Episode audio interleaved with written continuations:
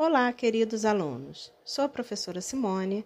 Esse é o podcast 7 de Ciências do Ensino Fundamental do segundo bimestre do sexto ano. Nós vamos falar sobre as transformações físicas e químicas. As transformações que ocorrem nos materiais são classificadas em químicas e físicas. As transformações físicas embora sejam perceptíveis pela mudança da aparência do material, ocorrem de forma mais passageira, não, não alteram a natureza da substância. Já as transformações químicas são tão intensas que alteram a composição do material, fazendo com que a transformação produza uma substância quimicamente diferente daquela que se tinha no início. Uma transformação física é diferente de uma transformação química. Por quê? Em uma transformação química, novas substâncias são formadas. Já a transformação física altera a forma do material, a sua densidade, volume, mas a sua composição continua sendo a mesma. Transformações físicas. O exemplo mais comum que temos são os estados físicos da água. Ao aquecermos a água, ela sofre vaporização e se congelarmos a água, ela solidifica. E quando a colocamos na temperatura ambiente, ela retorna ao estado líquido. A água em diferentes estados tem suas moléculas rearranjadas, mas a composição é a mesma, continua sendo água.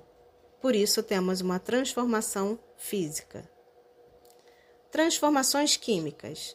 Novas substâncias são criadas quando a matéria passa por uma transformação química. Esses reagentes, que são é, a substância do início, são transformadas em produtos, que são as substâncias do final, por meio de reações químicas. As reações fazem com que ligações químicas sejam quebradas ou formadas, mas os átomos que participam da reação são os mesmos, só que rearranjados. Percebemos a ocorrência de uma transformação química por aparecimento de luz, surgimento de bolhas de um gás, formação de partículas sólidas, mudança de cor e percepção do cheiro.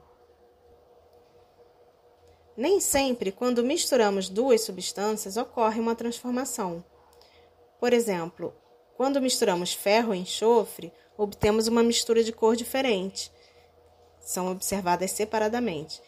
Mas se utilizarmos um ímã, conseguimos atrair o ferro e separá-lo do enxofre, devido ao magnetismo. Ou seja, misturamos os dois, mas eles não perderam suas propriedades iniciais. As transformações químicas são também definidas como reações químicas, porque elas transformam novos produtos originados a partir de substâncias que foram submetidas a alteração de suas características iniciais, que chamamos de reagentes. Essas reações ocorrem por meio de diversos fatores que iremos estudar na próxima aula. Boa parte dessas transformações químicas podem facilmente ser percebidas através do aspecto físico e estrutural que a substância demonstra. Essas modificações podem ser percebidas na coloração, podem variar a temperatura, podem formar gás ou formar um elemento sólido até a queima ou surgimento de chamas em uma determinada substância.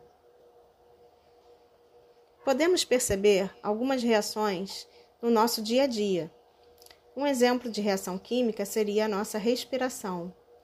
Outro exemplo, a produção de alimentos. Quando o leite estraga, azeda, ou o prego quando fica enferrujado. Podemos ver também a fotossíntese e a combustão de uma nova substância. Paramos aqui, continuamos na próxima aula.